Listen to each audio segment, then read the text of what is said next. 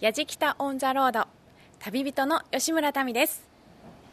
今日私は京都一条にある大将軍商店街妖怪ストリートに来ているんですけどもいやこちら面白い商店街で例えばパン屋さんの前にはコロンパン妖怪がいたり服屋さんの前にはなんかこう枕が妖怪になったのか洋服が妖怪になったのかなんだかよくわからない妖怪がいたりラーメン屋さんの前にはラーメン妖怪がいたりとか謎な妖怪たちがたくさんいるんですよ。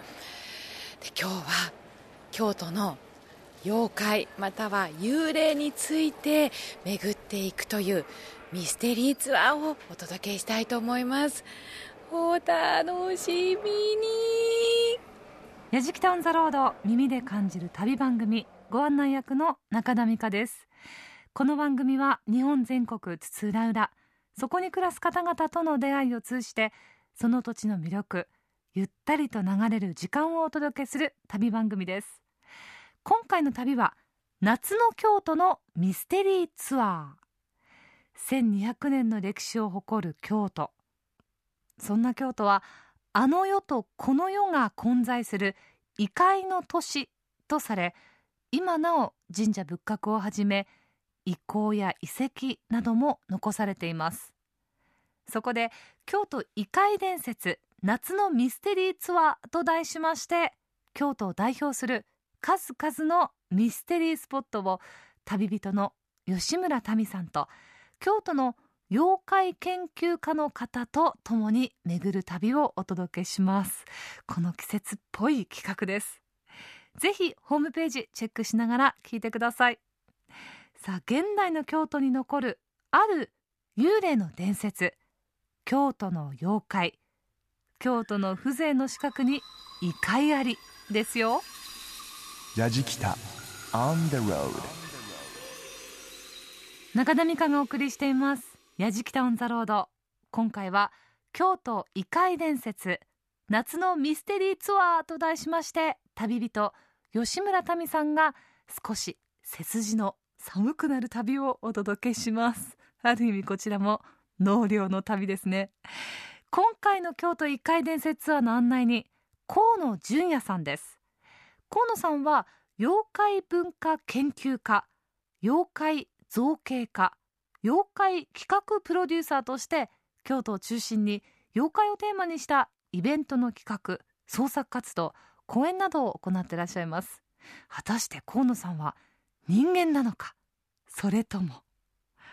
それを確かめるべく夜妖怪が行列をなして行進した百鬼夜行というお化け伝説があった平安時代の一条通り付近にある大将軍商店街でインタビューを試みました。やじきた On the road ということで今日ご紹介していただくのは妖怪文化研究家の河野純也さんです。よろしくお願いし河野ですます。よろしくお願いいたします。すいません、はい。この空間何でしょうか？はいえー、とここのですね、はい。ここは大将軍商店街という商店街がですね、2005年から妖怪ストリートと銘打ちまして、はい。妖怪をテーマに町おこしをしているんですが、はい。あのその商店街の事務所の一部を改装しまして、まあ、妖怪関係の資料をこはいのように展示しております、はい、あの今、はい。私の右横には、こちら何の妖怪でしょうか、これ青坊主っていう、ね一つ目のお坊さんの妖怪ですね、はい、そして、ま、周りにはたくさんお面ですとか、はい見たこともないようなちょっと怖い妖怪もいたり、そしてこの私たちがいる背後にはですね何ですかこの、えー、とたくさんの妖怪が行列を行列しているような、はい。えーものが飾ってあるんですけども、はい、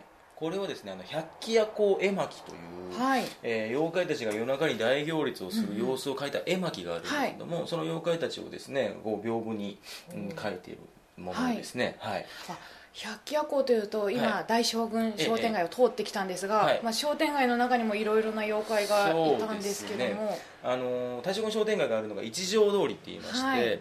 えー昔ですねその捨てられた古道具がこう人間を恨みに思って妖怪に変化してこの一条通りを大行進したっていうはあ伝説がありまして。その私巻物見たことあるんですがはい、そのモチーフになった通りということなんですか？そうですね。奴らが通ったのがこの一条通りですね。すごい通りですね、ということでそれをもとにまあ妖怪をテーマに町おこしをしておりまして、はい。で今でもですねその百鬼夜行を復活させようということで、はい。えー、と近隣のですね京都佐賀芸大っていう大学の学生たちが中心になってこう妖怪の仮装行列をおしたりしてですね、あの本当に100近くまで集まってて去年で96人。すごい。あと4人。あと4人。あ今日1234いけるかもしれない。いけるかもしれないですね。はい、はい。でもそもそも、ええ。なぜ河野さんはこう妖怪に取りつかれちゃったんですか？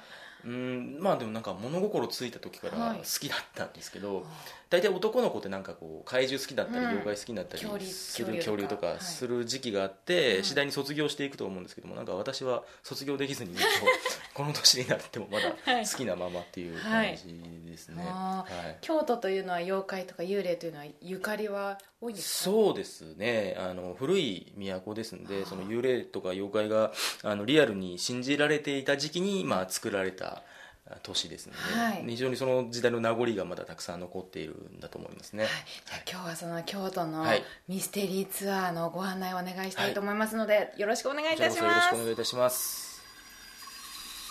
ヤジキタ on the road やじきた on the road。京都異界伝説夏のミステリーツアーということで今回は河野さんにご案内していただきますそして私たちがやってきたのははいこちらは釘抜き地蔵。ええあの、はい。釈蔵寺さんといううお寺さんなんですけども、まあ、はい。地元の人には釘抜き地蔵さんというの名前で親しまれている、はい、えーお寺さんです。ちょっと変わった名前ですよね、うん、な釘抜き地蔵。さ何ですか釘抜えー、とき地蔵、逸話がありまして昔、はい。そのある商人の人が両手にもうどうしようもない激痛が走るという病気になっちゃって、お医者にいても治らないどうしようかって言ったらその友人の人がこちらの釈蔵寺さんのお地蔵さんは非常にご利益があるから、はい。お百度参りでもしたらどうだということでその商人の人はこうお百度参りをされるんですね、はい。で100日目のその成就の夜に夢の中にお地蔵お地蔵さんが出てきて、はい。そのお前の手の痛みっていうのは、お前は前世であのほ牛の国参りはい。わら人形を打ち込むほあれをやっちゃったから、はい。その業で今も手が痛むんだへー前世のせいでそんなことになとっちゃそううんなんですよ。なでもあのお百度参りをしたから、はい。その釘は抜いといてあげたからねということでこうお告げがあって、はい。朝目覚めると手の痛みがなくなってたと。で大急ぎでこのお地蔵さんの前に来ると,、はい。えー、と血だらけの釘が2本ポンと前に置いてあった。ということで、まあ、牛の国参りとかね、京都結構そういう呪いの場所もあるんですがあのこちらは珍しいその呪いを解いてくれる、じゃあもう、えースポットということで。呪いがいっぱいある中ですごい重要な救済スポットってことなんですね。困った時はこちらでもあのこのお寺の中に至る所になんかちょっと釘を抜くモチーフのものがええええ、釘と釘抜きがこううたくさんあるんですけどもそのそのお話が元になってですね今でもそのいろんな悩みを、うん。えー相談しに来られる方がおられて、はい。うん。その悩みが解消したらこう釘と釘抜きを奉納するという風習が今も残ってるんですね。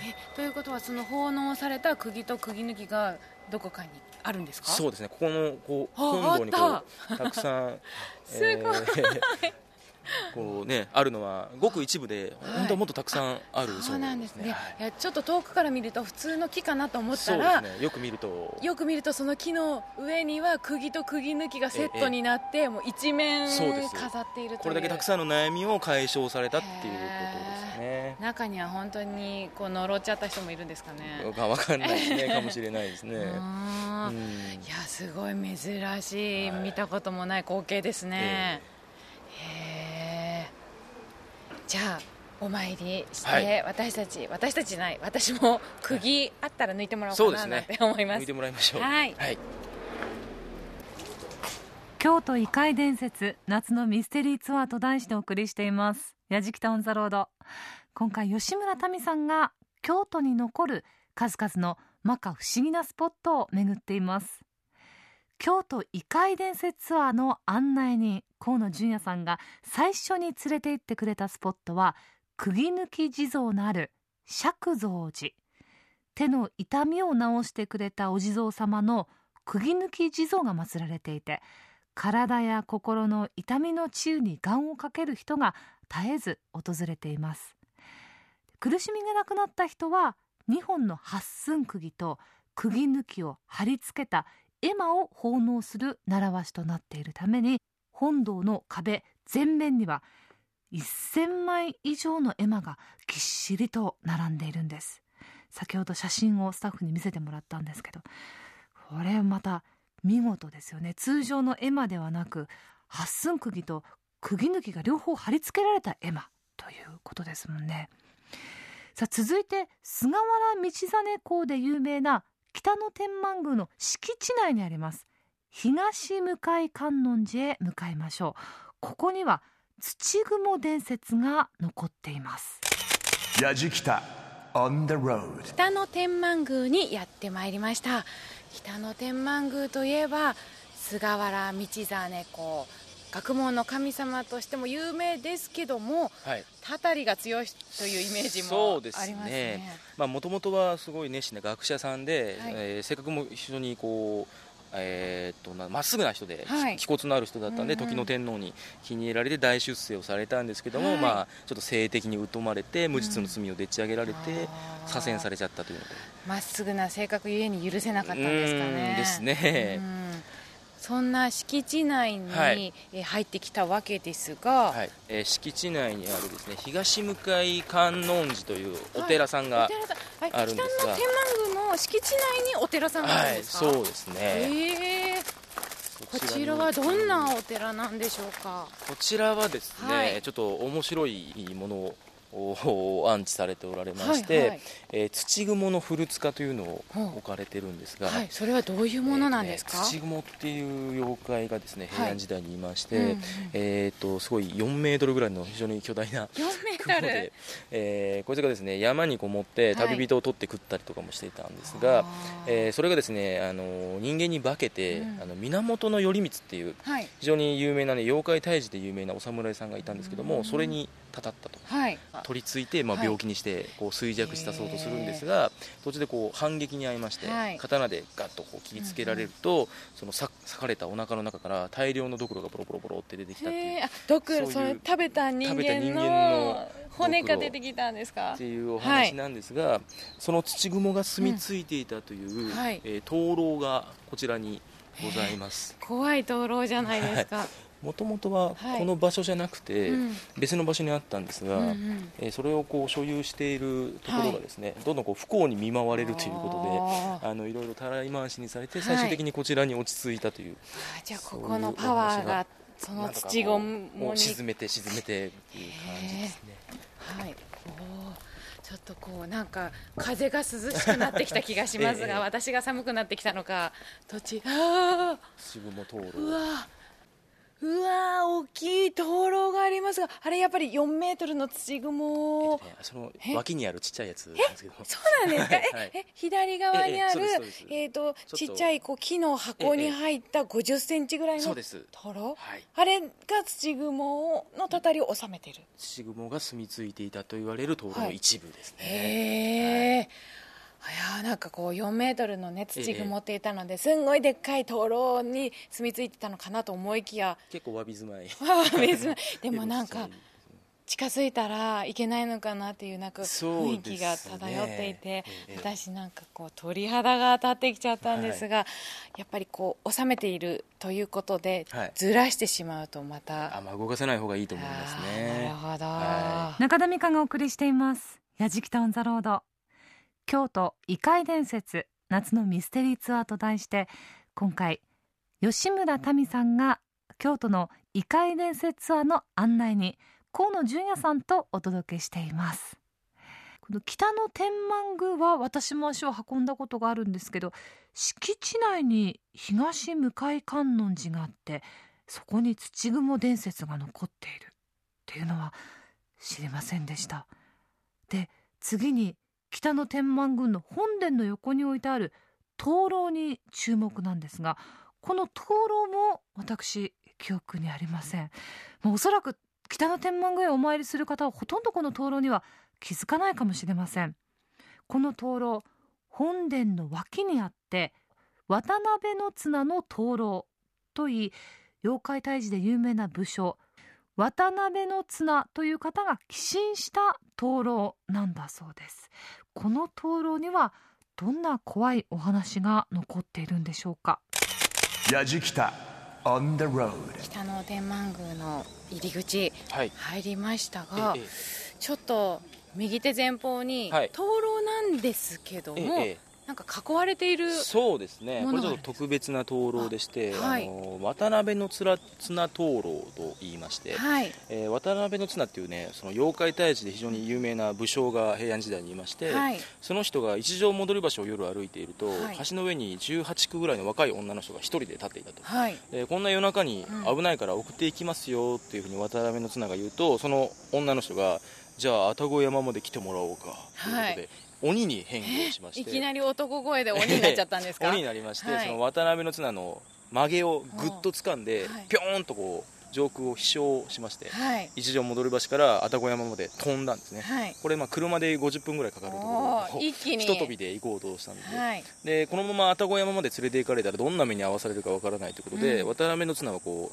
う曲げを掴まれながら刀を抜いて、その腕をピッと切り落としてなんとか、えーげ下にドーンとこう地面に落ちたんですよ。はい。でその落ちた場所がこちらの北の天満宮の境内だということではい。その鬼から助けてもらったのは天神様のご加護のおかげだということで灯籠を寄贈されましてこれがこあのこちらの灯籠になるわけですね、でもこの灯籠がしっかり残っていて、さらに網で囲われているというのは、ええ。まあ、その伝説がはい。本当にああっったたっていうのを示す。そうですね。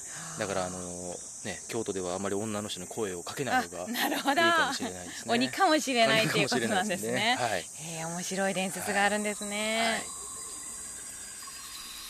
やじきた on the road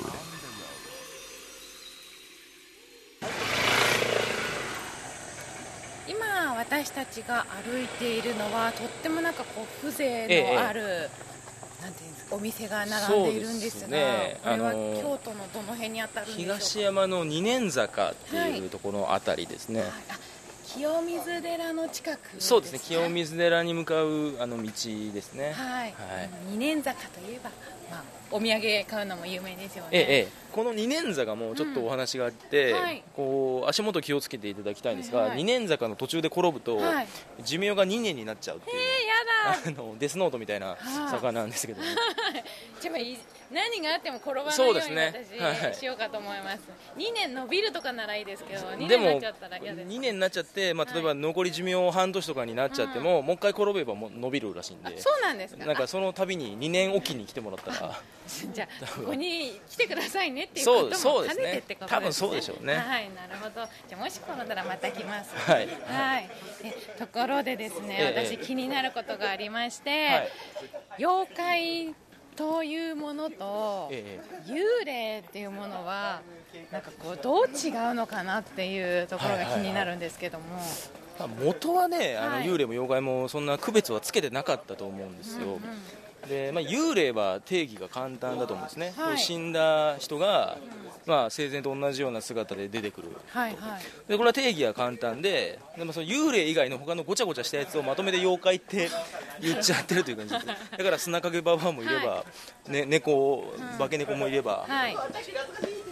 あのかカラカサのお化けもいればということで一貫性がない。そうですね、まあ、誰かをたたってるのかたたってないのかもわからないし、生きてるのか死んでるのかもわからないし、はい。人なのか引きなのかもわからないですからね、なるほど。あとは鬼ってこうところどころに出てきて、はいはいはあとはさっきもねなんかこう鬼がねここに来てねなんていうのうんうん。があるんですけど、はい。鬼って本当にいたんですか、鬼はもともと「恩」って書いたんですよ漢字で、はい。穏便の「恩」ですね、はいで元は姿の見えないそういう恐ろしいものが、今でいう霊とか悪霊とか怨霊とかっていうふうに考えられていたんですが、あのーまあ、姿がないとこうしなんかこう警戒すらできないと。はい。なんで姿を作ろうということで、うん。鬼っていうのはその鬼門の方角、まあ、北東の方角で昔は牛虎の方角って言ってたんですけども、はい。その牛虎の方角からやってくるから、牛の角生やして虎のパンツ履いてる姿で描こうということであの今のはちょっとあのユーモラスなええ。姿になったっていうふうに言われてますね。いやあの怖い鬼の姿はそういうところから来そうでたんですすね。ねで牛虎だからよかったんですけど、うん。ちょっとずれてねこれ虎うとかだったら、うさぎの耳に虎のパンツって。可愛いじゃ可ないですか。愛い風になっちゃう。ね、牛虎でよかったと思うんですけどね。そうですね、はい、でもまあそんな東山界隈もやっぱりもうところどころに妖怪とか幽霊スポットっていうのは多いですね。もともと東山ってその平安京の東側に位置してまして、はい。まあ都で人死にとかが出るときに、まあ、ご遺体をねはい。東山の方にこうお持ちしてそこでこう安置してたという場所なので、じゃあ今でこそえええ清水寺があってえはいはい。観光地ですけど千代ね院とか八坂神社とかがあってってなるけども、昔は異界とかねもう人間が住むのとはまた別の世界みたいな感覚だったと思いますへねー、それは平安時代とかですか？そうですね平安時代ですね。いや京都って本当に深いですね、Yajikita on the road. Grooves and moves your day. 中田美香がお送りしています。やじきたオンザロード今回のテーマは京都異界伝説夏のミステリーツアー旅人吉村民さんが京都異界伝説ツアーの案内に河野純也さんと摩訶不思議な京都のスポットを巡っています。東山の歴史それから妖怪幽霊鬼それぞれの解説興味深く聞かせていただいております。京都異界伝説ツアーですが続いてはあの世とこの世の交差点があるという六道珍王寺へと向かいましょう。京都では8月7日から10日までの4日間先祖の精霊を家に迎えるために六道珍王寺へ参る風習があるんだそうです。期間中境内一帯は多くの参拝者でにぎわって参拝者が打ち鳴らす向かい鐘の音が一帯に響き渡ります。参拝者は太い綱を引いてご先祖様が迷わず帰れるようにと祈りながら鐘を鳴らすんだそうです。Yajikita on the road え東山を歩いて、はい。ちょっと下ったええ場所にあるはい。六道の辻にはい。やってまいりましたが、はい六道っていうのはあの、はい。仏教でいう六道輪廻の六道ですね、うん。あの地獄餓鬼道畜生道、修羅道人海天界の6つの世界があって、はい。で現世の行いによってこの道路に振り分けられるっていうようなことをよく言うじゃないですか、はい。だから六道っていうのは今僕らが住んでいる世界と、他のその他の異界っはいはい。ていう意味でだから六道の、まあ、辻って交差点っていう意味なんですけど、はい。だからあの世とこの世の交差点だよっていうような意ここが味なんですね、この辺が。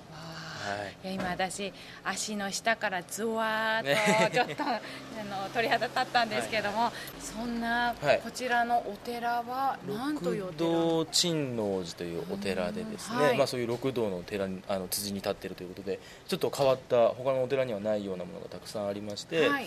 で平安時代の、えー、と初期にですね小野の高村っていう人がおられて、はい。その人は昼間は朝廷に官僚として仕えて夜になるとですねこちらの六道珍王寺にある井戸から、あの世に行ってですね閻魔 様のお裁きの手伝いをしていたというような。え。ーその入り口になってた井戸がええ井戸が今もあったりとかあとはあのその閻魔様の像があったりとかその小野の高村さんの像があったりとかですね。ね、はい。大きさ的にはそんなに Yajikita on the road 境内に入ってまいりましたが、今ちょうどええ。ええ特別公開中ということで、そうです普ね段だったら見られないええものが見られるんですね。あのあちらにですね、はい。小野の高村さんと閻魔大王の、ほう。まあ、像がですね普段だったらあの格子の隙間からじゃないと見えないんですけども、あー。今日はもうガラッと開放されて。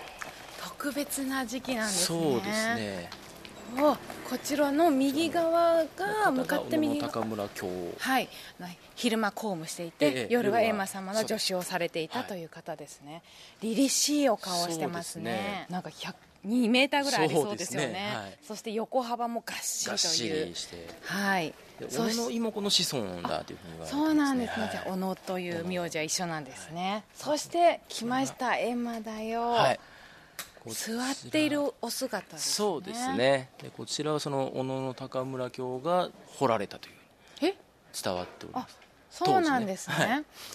あじゃあ実際にあのエンマ様の、まあ、助手をしていましたからそ,、ね。の人が彫ったうんなかなか肉眼で見た人はいないと思うんで。そうですよね、はい。じゃあこの世にあるエンマ様で一番リアルに。そうですね。実物に近い閻魔様じゃないですかね。いや確かに威厳がある感じで、でもなんかやっぱりちょっと優しさがあるようなお顔してますよね。そうですね。うーんすごいな。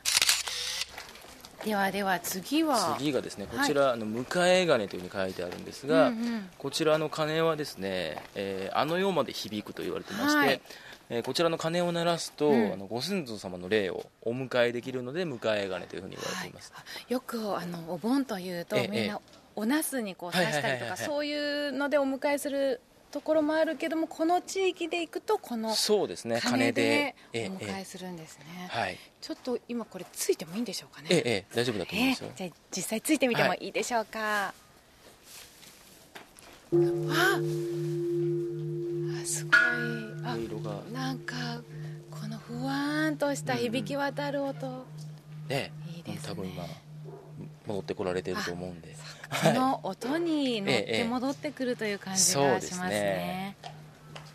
いやでもこの最後まで残っている音さえも優しくていいですね、うんうんはい。京都異界伝説夏のミステリーツアーと題してお送りしています矢敷北オンザロード。確かにこの鐘の音余韻が残りますよね。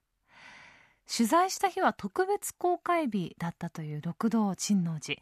平安期の官僚小野の高村は閻魔町の役人でもあったという。ある意味二足のわらじです。そんな奇怪な伝説があるわけなんですが冥界への行き来に使ったというメイド通いの井戸。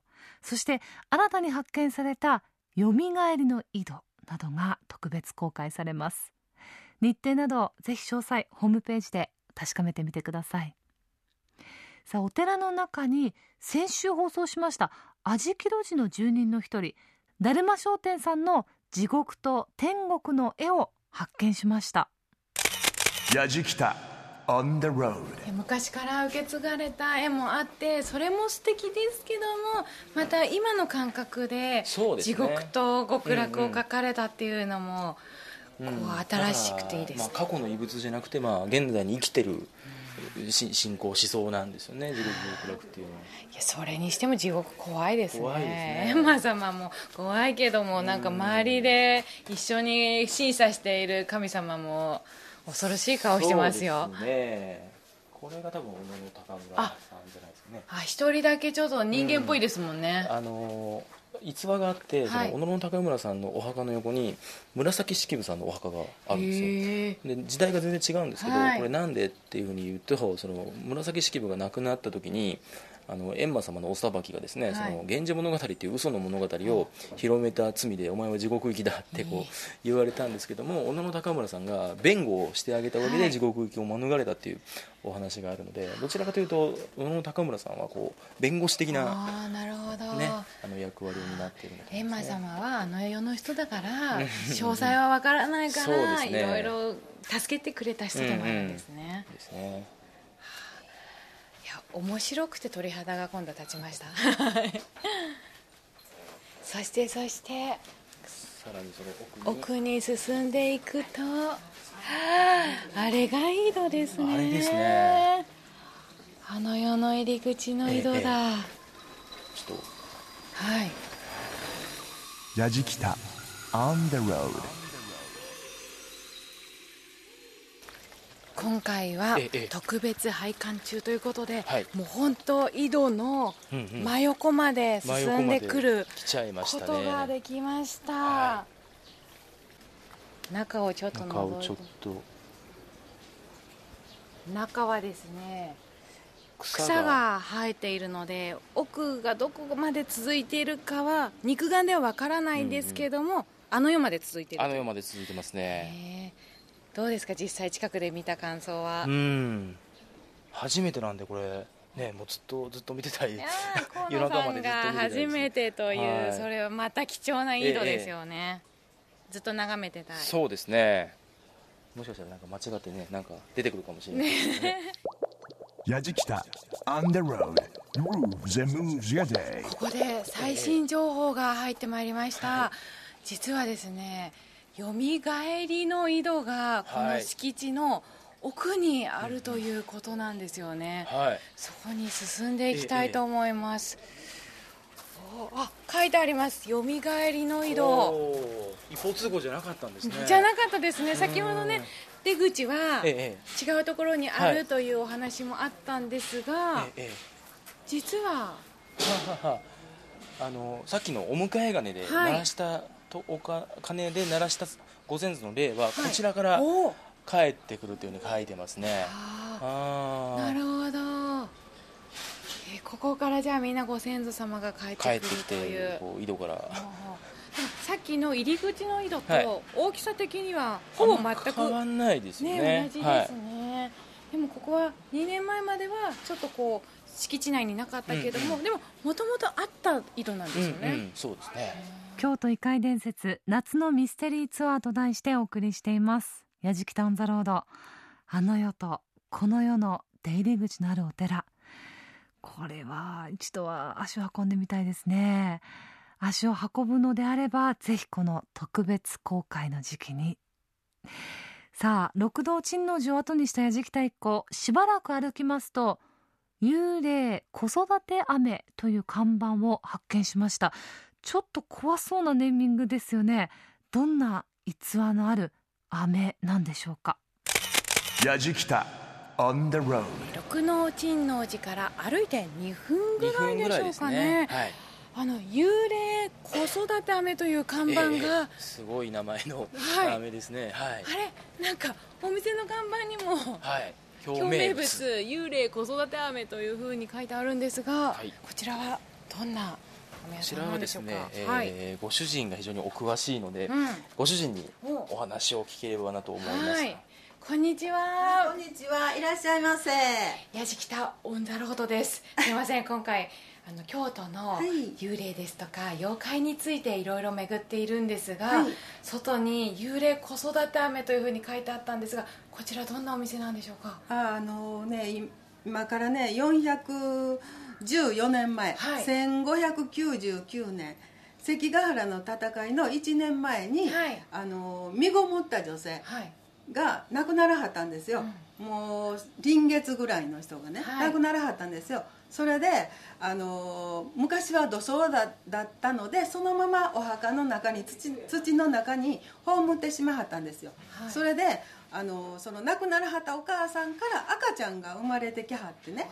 それでお母さん自分が亡くなってるからあのおっぱいが出ないので、はい。どうしてもその子供を育てたいためにお母さんが幽霊になって、はい。夜な夜なうちのこの飴を買いに来て、この飴をお墓に持ち帰って、おっぱいの代わりに与えたはったっていう飴なんですけど。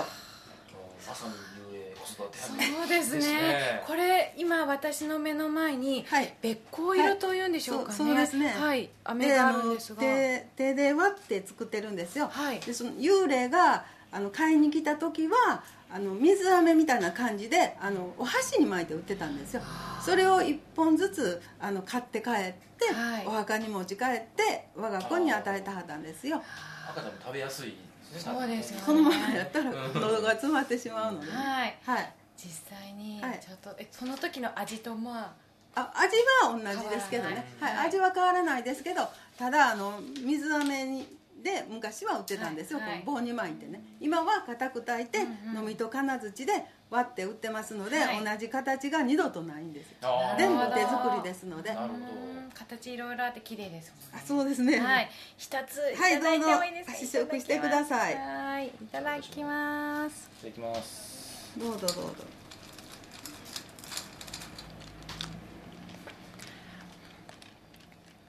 甘すぎずでもほんのり甘く、体にも良さそうで。体にはいいです。うん食べやすい味です麦芽糖ねでできてますので、うーん。お砂糖はほんの少しだけ入ってるだけで、ほとんど麦芽糖です。なるほど、はい。あのおっぱいの代わりになった飴ですので、ん。体にはいいです、確かに体にいい味してますね。キャンディーというよりもやっぱ飴っていう飴感じがしますっていうね。感じですね。はい。でも幽霊が来た年数までもしっかりこう確実に分かっていてあげた、ね、ものっていうのも残っているっていうのがすごいですね。雨もいただいて、はい。素敵なお話も聞けたわけですが、はい、実はですね、はい。この墓場で生まれた幽霊の子供じゃないですか、はいはい。これってある有名な漫画のキャラクターの元ネタになってるんですよ。えなんだろう。妖怪妖怪とかですか？はい。誰でも知ってる。あ勝った。ゲゲゲの鬼太郎？正解ですえどういうお話の元ネタになってるんですか？鬼太郎ももともとはお母さんが鬼太郎を身ごもったまま病気で亡くなって、はい。お墓に埋めるんですけどあも墓場の中から生まれてくるので最初は墓場鬼太郎って呼ってたんですね。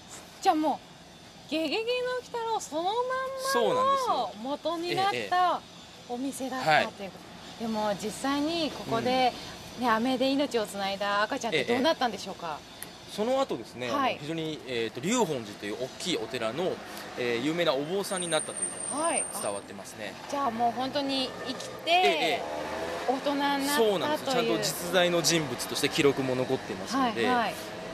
あじゃあもう本当にああっったたお話なんですね。お話かもしれない。はいヤジキタ on the road やじきた on the road 今日は京都異界伝説夏のミステリーツアーということで妖怪文化研究家の河野純也さんと一緒に回ったわけですが、本当に異界の入り口もありました入り口ですね。ありましたね京都ってなんか歴史あって素敵な街だななんて思ってたんですが、そうですね。一歩ねこうはい。路地に入れば、異界の入り口がぽっかりとありました、開いてるっていう土地柄ですね、そしてまさかの1階の入り口しかないかと思っていたら出口もありましたね、ええ出口もありましたね。ちゃんと出れるっていうあうん。安心設計で、はい。はい。安心設計確かに、はいで。もあの例えばあの釘を抜いてくれるね、はいはいお地蔵さんがいたりとか、もう本当に。京都ってちっちゃいなんかこう小さいお寺さえもが、うんうん。妖怪の歴史もあるという、うんなんかそうですね、はい、いやなんか何回来ても、うん。まだまだ聞き足りないんじゃないかなっていうまぐらい、だまだいろいろご案内できる場所はあありりますすんで、はい。や私も今回だけじゃなくて2回3回4回ともう京都のミステリー、はい。幽霊ええ妖怪鬼いろんなことにはい。ついてもっと知りたいので、はい。また来てもいいですか、えーぜひぜひお待ちしております。はい、そして、はい。河野さんは、はいまあ、妖怪についていろいろ研究されているということで、ええ今後どんな活動をされていく予定えーっですか、とですね、あのー作品なども作っておりまして、はい。えーこの東山の高大寺というお寺さんでですね、はい。えーっと8月31日まで、えー百鬼夜行展と題しまして、はい。えーお寺さんが所蔵されている、まあ、幽霊の掛け軸とか、はい。妖怪の絵を展示するのと同時に、うん。あの僕があの今まで作ってきたですね妖怪作品を、えー43点。はい。えすごい。結構多めにそんなに そんなに作ってきたんですね、ええ頑張って出品してまして、はい。それも展示しておりますので、うんうん。えーそちらも見ていただければなと。思いはい。い。いや私実は妖怪ね、ええ。いいななんて思い始めたのがそのはい。高大寺の幽霊画とか百鬼夜行を見てからなので興味ある方はもちろん、はい。まだねない方でも楽しんでいただける展示になってますよね。ええええ妖怪ファンになる入り口がぽっかりと高大寺で開いてますので、わかりました、はいい、や私も今回ですっかり妖怪ファンになったので、はい。また来たいと思いますので、はよろしくお願いいたします。今日はどうもありがとうございましたやじきたオンザロード旅人は吉村民と河野純也でした。ありがとうございました。京都異界伝説夏のミステリーツアーをお送りしてまいりました。やじきたオンザロードいかがでしょうか？背筋のあたりブルブル涼しくなりましたか？個人的にはあのこういう妖怪話不思議系大好きなのでとっても興味を惹かれましたあの暗闇っていう存在って、まあ、どんどんねなくなっていって24時間営業のお店とかも増えて妖怪という存在その影っていうのはどんどん薄くなってるような気がするんですけど京都の街にはしっかり妖怪がいて暗闇があって物のけがあってああ素敵だなと思いました。やっぱり人が恐れる存在とともに共存している人たちっていうのはそれぞれ尊重し合っているだろうしすごく人として謙虚なんじゃないかなとふと思いました。今回の旅の様子も動画や旅日記で楽しんでいただけます。より怖くなるかもしれません。放送終了後はポッドキャストでも配信しています。ぜひホームページチェックしてみてください。アドレスは www.jfn.jp スラッシュやじきたですやじきたオンザロード耳で感じる旅番組ご案内は中田美香でした。